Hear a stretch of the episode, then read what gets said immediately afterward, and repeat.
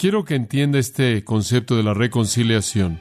El Evangelio reconcilia al pecador con Dios. Y todo esto proviene de Dios, quien nos reconcilió consigo mismo por Cristo y nos dio el ministerio de la reconciliación.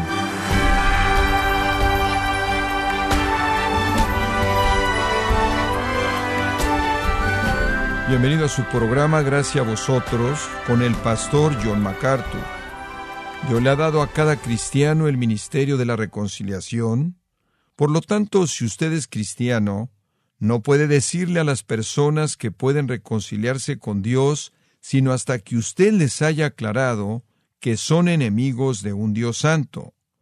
Quiero invitarle a que considere este tema hoy con el pastor John MacArthur, y son algunas verdades que le ayudarán a entender la naturaleza de la reconciliación en la serie titulada El Evangelio según Pablo, en gracia a vosotros.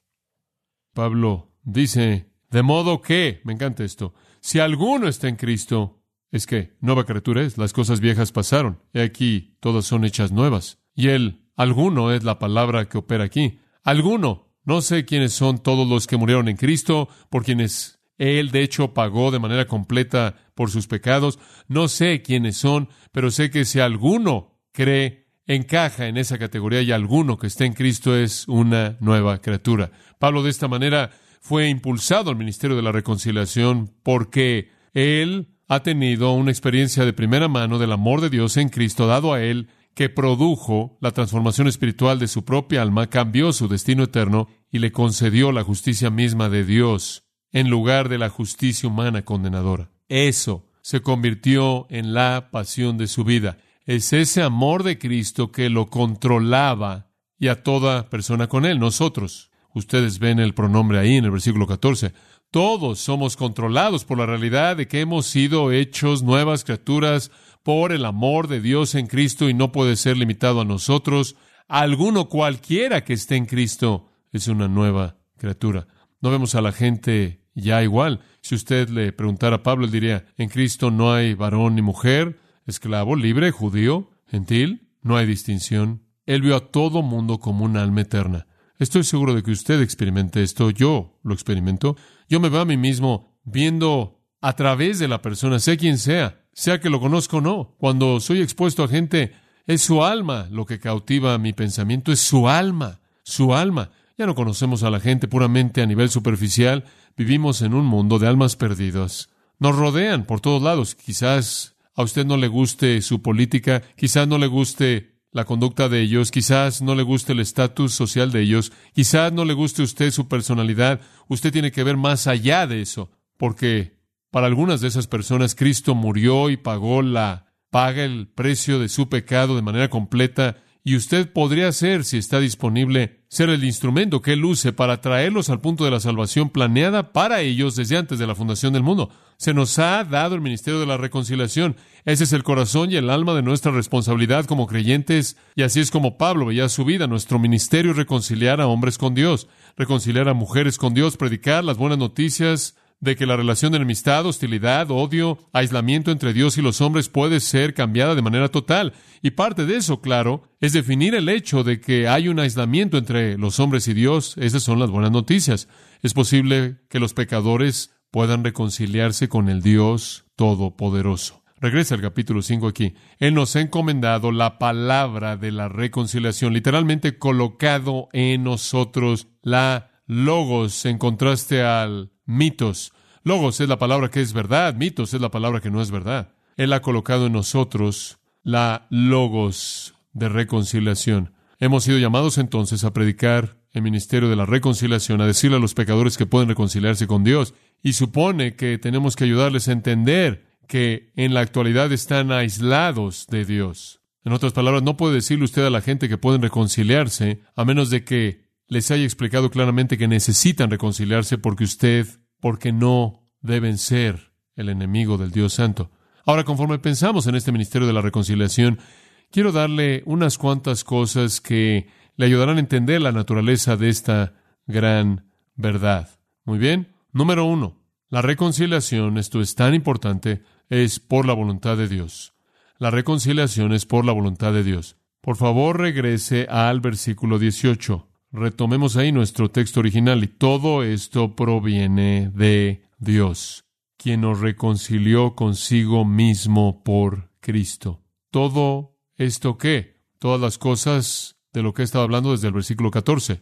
Salvación, la provisión en la muerte de Cristo, ser hecho una nueva criatura, que pasaran las cosas viejas y he aquí todas fueran hechas nuevas. Esto está hablando no solo de la justificación, sino de la regeneración. Esto es por la voluntad de Dios. Todo esto es de Dios. Versículo 19 es Dios en Cristo reconciliándonos. Versículo 20 es Dios haciendo una apelación a través de nosotros. La reconciliación es por la voluntad de Dios. Esa es la realidad de cimiento. No podemos decidir reconciliarnos con Dios. No tenemos el poder para satisfacer el enojo de Dios. No tenemos la capacidad de hacer un lado su justicia, de alcanzar la justicia de Él. Somos los ofensores. Hemos sido expulsados de su presencia para siempre. Cualquier cambio en nuestra relación con Dios tiene que venir de Él. Cualquier reconciliación tiene que ser por su diseño. Y esto está en el corazón del Evangelio. Dios ama a pecadores y busca reconciliarlos. Él diseñó un medio para reconciliarse con pecadores, para hacer que pecadores sean hijos. Es Dios quien nos reconcilió consigo mismo. Es Dios quien es el reconciliador. Ese es un punto tan profundo. Si usted regresa y estudia las religiones del mundo, usted no encontrará una deidad reconciliadora en la historia de la religión. Usted no encontrará un Dios quien por naturaleza es un reconciliador. 1 Timoteo 4:10 dice, Dios es el Salvador de todos los hombres, especialmente aquellos que creen. ¿Qué significa eso? ¿Qué quiere decir que Él es un Salvador de todos los hombres? Especialmente los que creen. Bueno, hay un sentido en el que Él es el Salvador de todos los hombres. En un sentido muy genérico, muy amplio, muy general, Él es el Salvador de todos los hombres. ¿Qué queremos decir con eso? Física y temporalmente, física y temporalmente. La Biblia dice, la paga del pecado es qué? Muerte. La Biblia dice, el alma que pecare, morirá. La Biblia dice, viola una ley, y el peso completo de la ley caerá sobre ti. La Biblia dice, en pecado me concibió mi madre, he sido un pecador desde la concepción. ¿Por qué estoy vivo? ¿Por qué estoy aquí? Porque Dios es por naturaleza un salvador. Y todo pecador que vuelve a exhalar es una prueba viviente de que Dios es por naturaleza un salvador. Y es, como Romanos 2 dice, la paciencia y tolerancia de Dios hacia los pecadores que tienen la intención de demostrar que Él es el Salvador y llevarlos al arrepentimiento. El hecho mismo de que experimentamos como pecadores gracia común, olemos el café, besamos a la que amamos, tenemos hijos, disfrutamos de un atardecer, comemos una maravillosa comida, tomamos una vacación maravillosa, tenemos éxito, disfrutamos de la música. Los pecadores hacen eso y toda persona que jamás hace eso, que vuelve a exhalar, da testimonio del hecho de que Dios es por naturaleza un Salvador, y si no lo fuera, Él destruiría a los pecadores antes de que volvieran a exhalar. Entonces, las buenas noticias son que usted no tiene que tratar de convencer a Dios para que salve. Usted únicamente necesita convencer al pecador para que reciba. Dios es por naturaleza un Dios reconciliador. Dice usted, bueno, ve el Antiguo Testamento. ¿Cómo puedes decir que Él es un Dios amoroso, reconciliador, cuando algunos jóvenes dicen, hey, oye, calvo, calvo, calvo, un profeta y Dios envía osos del bosque y los destroza. ¿Qué tipo de Dios es ese? ¿Qué tipo de Dios envía a osos del bosque para destrozar a un grupo de jóvenes que están gritando, calvo, calvo, un profeta? Esa no es la pregunta. Dice usted, ¿qué tipo de Dios abre el suelo y traga a algunos hombres? Esa realmente no es la pregunta. ¿Qué tipo de Dios hace que caiga un edificio sobre los filisteos. ¿Qué tipo de Dios hace eso? ¿Qué tipo de Dios instruye a los israelitas a matar a los cananeos? ¿Qué tipo de Dios es ese? Esa no es la pregunta. La pregunta no es por qué Dios le quita la vida a pecadores en el Antiguo Testamento de esas maneras cataclísmicas. La pregunta es por qué es que Él permitió que la mayoría de los pecadores continuaran viviendo. Esa es la pregunta. La paga del pecado es muerte. Muerte es lo que merecen. Usted sabe, Lucas 13, vinieron a Jesús y dijeron, sabes, no entendemos, no entendemos. Algunos galileos vinieron al templo, estaban adorando y los hombres de Pilato vinieron, tomaron unos cuchillos y los destrozaron y los mataron a todos. ¿Por qué pasó eso? ¿Sabe una cosa? ¿Sabe? La pregunta es, son adoradores. Están ahí haciendo lo que deben hacer. ¿Cómo es que Dios permita que eso suceda? Y la respuesta de Jesús fue, ustedes también van a perecer. Y después le hicieron una segunda pregunta. Leyeron en el diario de Jerusalén que una torre cayó y aplastó a muchas personas y los mató. ¿Qué tipo de Dios permite que eso suceda? Esa no es la pregunta. Periódicamente a lo largo de la historia humana hay puntos en el tiempo mediante cataclismos y acontecimientos como esos en los que Dios da testimonio de lo que todos los pecadores merecen, que la masa de pecadores que siguen viviendo y disfrutando de todos los beneficios de la gracia común dan evidencia del hecho de que Dios es por naturaleza un Dios salvador. Él muestra su compasión y misericordia a favor de pecadores mediante la gracia común como una advertencia para que los pecadores se arrepientan. Él es en ese sentido un salvador para todos los hombres, pero Él especialmente es el Salvador de aquellos que creen, porque Él les da no física y temporalmente, sino espiritual y eternamente. Dios es la fuente de reconciliación. Me da tanto gusto porque no tengo que hablarle a Dios para persuadirlo para que esté dispuesto a aceptar a un pecador. Y sabe una cosa, cuando Jesús murió en la cruz, había un velo, ¿no es cierto? En el templo que separaba a Dios de todo mundo, o el símbolo de la presencia de Dios. Dios lo rasgó de arriba hacia abajo y lo abrió, y todos los pecadores que vienen, tienen acceso a aquel que por naturaleza es un Dios reconciliador. De regreso al texto. Es Dios quien nos reconcilia consigo mismo. Es Dios en Cristo reconciliando al mundo. Es Dios rogando, apelando. Y nunca usted está más en línea con la voluntad de Dios que cuando usted predica la palabra de la reconciliación. La reconciliación entonces es en primer lugar por la voluntad de Dios. En segundo lugar es por el acto del perdón. Es por el acto del perdón. ¿Cómo es posible que Dios pueda hacer esto? Bueno, viene en el versículo 19. La única manera en la que Dios puede reconciliarse con pecadores, aquí viene el versículo 19, es al no tomarles en cuenta a los hombres sus pecados.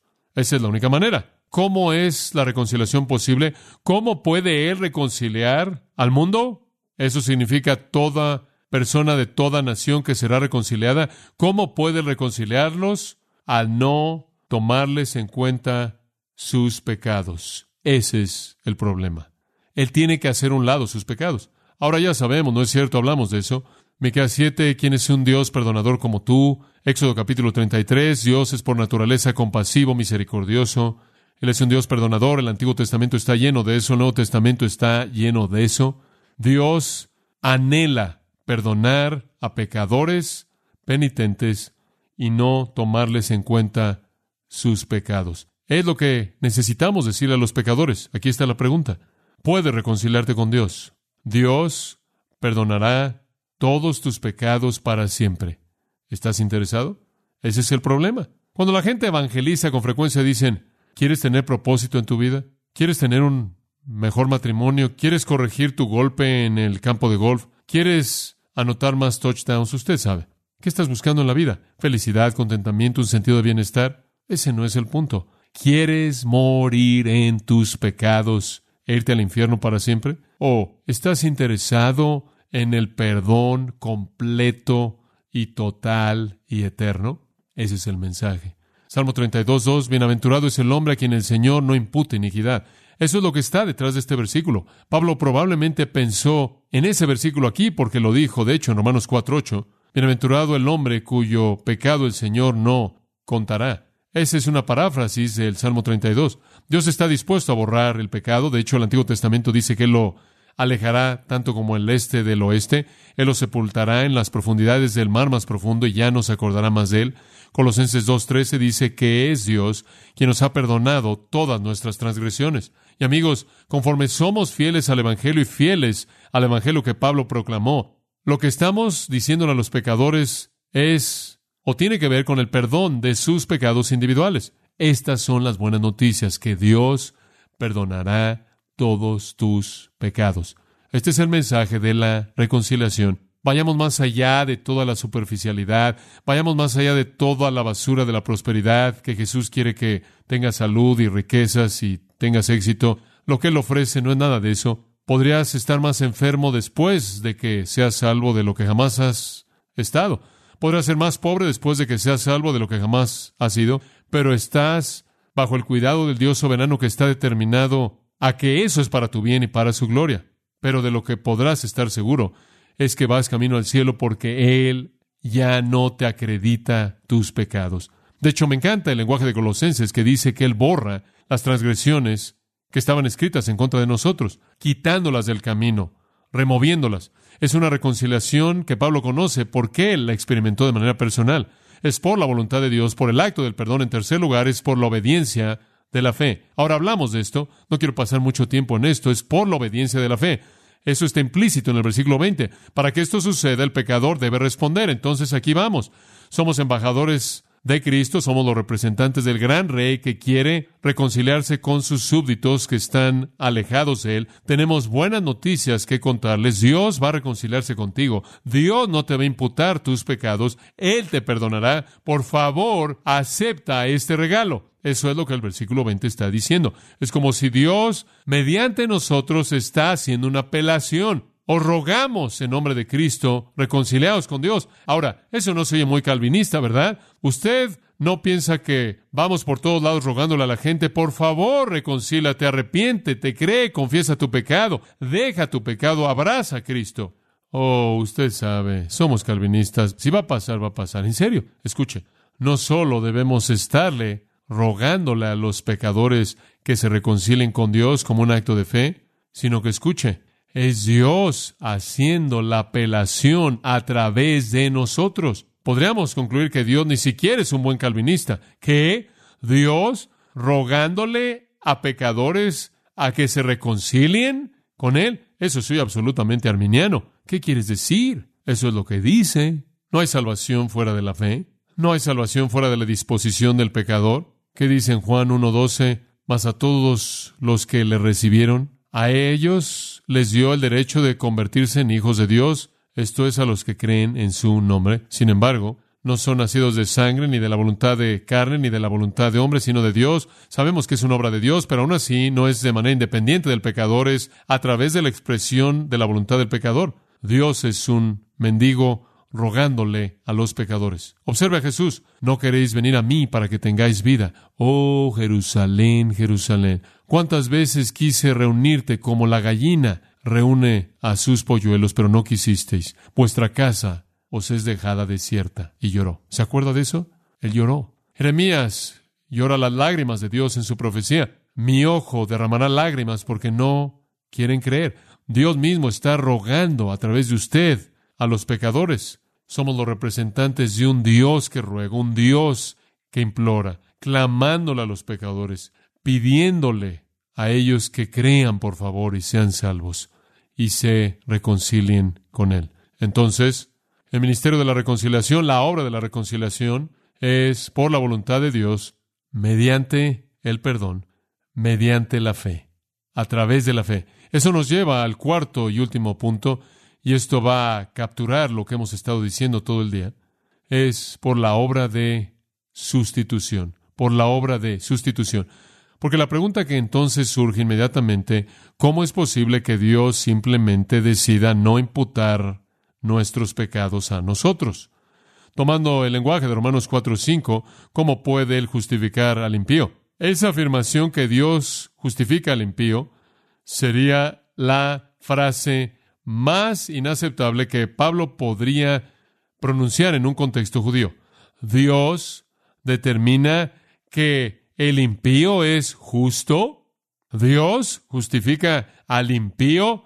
Eso es una ridiculez total. ¿Cómo puede él hacer eso? Como dijimos en la actualidad, usted sabe si un juez sentado en su silla y un criminal entrara y hubiera sido acusado de homicidios múltiples y él dijera, lo hice todo, maté a todas esas personas, usted sabe, yo maté a todos y después los desmembré y los sepulté por todos lados. Sí, yo hice todo eso. Realmente me siento mal por eso. Lamento tanto que la familia enfrente esto y juez, lo siento, estoy realmente triste. ¿Podría usted perdonarme y soltarme? Y el juez dijera, sabes una cosa, porque lo preguntaste, te perdono. Tienes libertad de irte. Usted ya no sería un juez, porque él no está aplicando la ley. Sería algo ridículo, terrible. ¿Es eso lo que Dios hizo? ¿Acaso Dios tan solo dijo, oh, sí, seguro, adelante? No, no fue así. Su justicia tenía que ser satisfecha y eso está en el versículo 21. Esa es la obra de sustitución. Fue Bebe Warfield quien dijo, la sustitución está en el corazón del corazón del Evangelio. Permítame ayudarle a entender el versículo 21. 15 palabras griegas. La afirmación más condensada, más clara y amplia del significado de la expiación sustitutiva en las páginas del Nuevo Testamento. Versículo 21. Al que no conoció pecado, por nosotros le hizo pecado, para que fuésemos hechos justicia de Dios en él. Si él no va a imputarnos nuestras transgresiones, sino que más bien nos va a imputar justicia, ¿cómo puede él hacer eso y al mismo tiempo ser justo? Aquí está cómo. Él, eso es Dios, al que no conoció pecado. ¿Quién es esa persona? Una lista muy corta, ¿verdad? El único sin pecado, al que no conoció pecado, lo hizo pecado. Oh, ¿qué quiso decir él con eso? ¿Qué quieres decir que al que no conoció pecado, él lo hizo pecado? Bueno, la gente de la palabra de fe, y los he oído decir esto muchas veces con sus propios labios, que en la cruz Jesús se convirtió en un pecador. Él se convirtió en un pecador y él tuvo que ir al infierno y sufrir por sus pecados por tres días. Y después el Señor lo resucitó de los muertos porque él había pagado por sus pecados. Eso es blasfemia. Él fue un cordero sin mancha. Él no tuvo pecado colgando en la cruz como siempre lo ha sido eternamente. Esa es la razón por la que él dijo, Dios mío, Dios mío, ¿por qué me has desamparado? Si él es un pecador, no hay un por qué. En la cruz Jesús no se convirtió en un pecador. ¿En qué sentido es que él fue hecho pecado? En este sentido y únicamente en este sentido. Dios lo trató como si fuera un pecador, aunque no lo era. Ahora siga cuidadosamente esto. En la cruz, Dios trató a Cristo como si hubiera cometido personalmente todo pecado jamás cometido por toda persona que jamás creería aunque él de hecho no cometió ninguno de ellos. ¿Entendió eso? En la cruz, Dios trató a Cristo como si él de manera personal hubiera cometido todo pecado jamás cometido por todo creyente que vive, aunque él no cometió ninguno de ellos. Permítame decirlo de una manera más personal. En la cruz, Dios trató a Jesús como si él hubiera vivido la vida de usted. No la vivió, pero Dios lo trató como si la hubiera vivido. Él trató a Cristo como si Él hubiera vivido mi vida. Él derramó la furia total de su ira en contra de nuestro pecado, como si Cristo fuera el culpable. ¿No es eso lo que se retrata en el sistema sacrificial, regresando al Levítico capítulo 1, versículos 1 al 9? Entonces lo decimos de esta manera. En la cruz Dios trató a Jesús como si fuera un pecador, aunque no fue un pecador. ¿Por qué hizo Él eso? A favor de nosotros, por nosotros, porque su justicia tenía que ser satisfecha. En tres horas de oscuridad, Él pudo llevar el castigo infinito, el castigo eterno de toda la gente que jamás creería, porque Él es una persona infinita con una capacidad infinita, y su capacidad de llevar el castigo no tenía límites. Eso es solo la primera parte de esto. Dios lo trató como si él hubiera cometido todo pecado jamás cometido por toda persona que jamás creería. Y después el otro lado de la doctrina de la sustitución al final del versículo 21, para que fuésemos hechos justicia de Dios en él, para que fuésemos hechos justicia de Dios en él. Ahora escuche esto, esto debe ser entendido, de lo contrario no va a tener el panorama completo de este gran versículo. ¿Es usted justo? Delante de Dios usted tiene una posición justa, pero ¿es usted justo? Si usted está dudando, simplemente pregúntele a la persona que está sentada a su lado y usted va a escuchar una respuesta honesta. ¿Es usted justo? No. Pablo dijo, en la cúspide de su madurez espiritual, yo soy el primero de los que, de los justos? No, no, el primero de los pecadores. Usted no es justo. ¿Qué significa esto? Significa que Dios lo trata a usted como si usted fuera justo. Permítame dar un paso más hacia adelante. En la cruz Dios trata a su Hijo como si Él hubiera vivido su vida. ¿Para qué lo tratar usted como si usted viviera la vida de su Hijo? Así es como Dios lo ve usted. Él ve la cruz y lo ve usted. Él lo ve usted y ve a su Hijo. Esa es la razón por la que no hay condenación. Ahora, ¿sabe una cosa? Alguien podría decir, oh, bueno, si yo fuera Dios, creo que yo habría diseñado este asunto de manera diferente. ¿Por qué es que Jesús tiene que estar aquí 33 años y pasar por toda la molestia? Digo, ¿por qué es que el Padre no le dijo nada más, mira, ¿puedo pedirte que hagas esto solo por un fin de semana ahí en la tierra? ¿Podrías descender el viernes, te van a matar, resucitas de los muertos el domingo y regresas aquí el domingo por la tarde después de unas cuantas apariciones? La redención será cumplida. Solo te necesito para el fin de semana. ¿Por qué 30 años? ¿Para qué? Las escrituras nos dicen para qué. Él fue tentado en todo según nuestra semejanza, pero sin qué? Sin pecado. En todo punto significa cronológicamente, desde el nacimiento, en todo punto sin pecado, según nuestra semejanza sin pecado. Él vivió una vida completa sin pecado. Infancia, como niño, años de adolescente, adulto joven, adulto maduro, una vida completa, Él cumplió toda justicia. ¿Por qué? Porque esa vida sería acreditada a su cuenta, a la cuenta de usted. Esa es la justicia activa de Cristo de la que hablamos. Entonces en la cruz Dios trata a Jesús como si hubiera vivido la vida de usted, y ahora lo trata usted como si usted viviera la de Él. Eso es bastante generoso, ¿no es cierto? Él ve la cruz y lo ve usted, Él lo ve usted y ve a su Hijo. Esas son buenas noticias para el pecador. Pablo dice, yo no puedo ver a nadie de ninguna otra manera que como una entidad espiritual, con una necesidad desesperada del mensaje de la reconciliación. Se nos ha dado este ministerio, se nos ha dado este mensaje, estamos aquí como embajadores en un mundo extranjero, no podemos ver a la gente externamente, tenemos que verla por lo que realmente es, almas eternas que pasarán esa eternidad o en el cielo o en el infierno, y el mensaje que debemos entregarles es un mensaje de reconciliación, de que Dios los ama tanto, Él es un perdonador tan dispuesto que Él está dispuesto a quitar sus pecados de ellos y reemplazarlos con su propia justicia como es demostrada y manifestada en la vida perfecta de su Hijo. Él juzgó a su Hijo como si viviera la vida de usted, para que Él pudiera recompensarle a usted como si viviera la vida de Él. Esta es la gloria del Evangelio. Padre, gracias por tu verdad. Somos tan insignificantes tan profundamente pecaminosos, indignos, inmerecedores. Sin embargo, tú nos has concedido esta gran salvación, que seamos como Pablo, gobernados por un amor así, reconociendo que tú no hiciste esto nada más por nosotros, sino que tú moriste por todos, y que entreguemos nuestras vidas de manera incansable y dispuesta al ministerio de la reconciliación para decirle a pecadores que pueden reconciliarse con un Dios amoroso, perdonador, que los tratará como si fueran tan justos como su Hijo perfecto. Esto está disponible mediante la fe en el nombre de Cristo. Llena nuestros corazones de gozo conforme continuamos adorándote en el nombre de tu Hijo. Amén.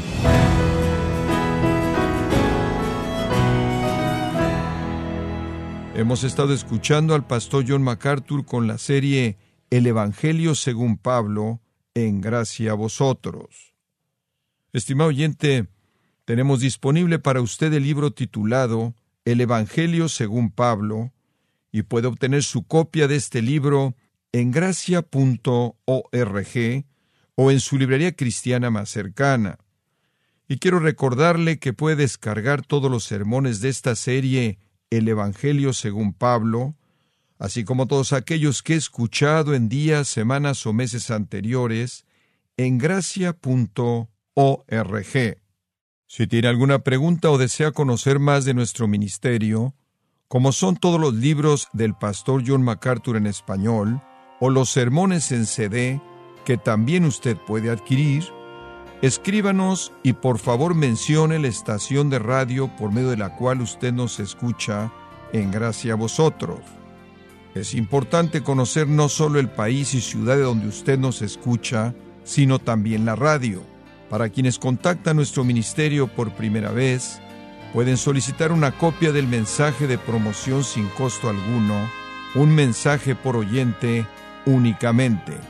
Si usted vive en los Estados Unidos o Puerto Rico, escríbanos a Gracia Vosotros, P.O. Box 4000, Panorama City, California, 91412 o puede escribirnos a través del siguiente correo electrónico radio arroba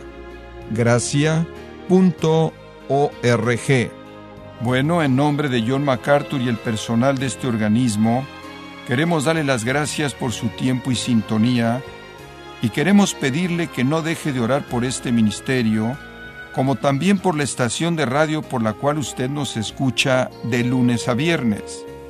Este es su amigo Miguel Contreras, invitándola a que sintonice nuestra próxima edición para que juntos continuemos desatando la verdad de Dios un versículo a la vez. No se lo pierda, aquí en Gracia Vosotros.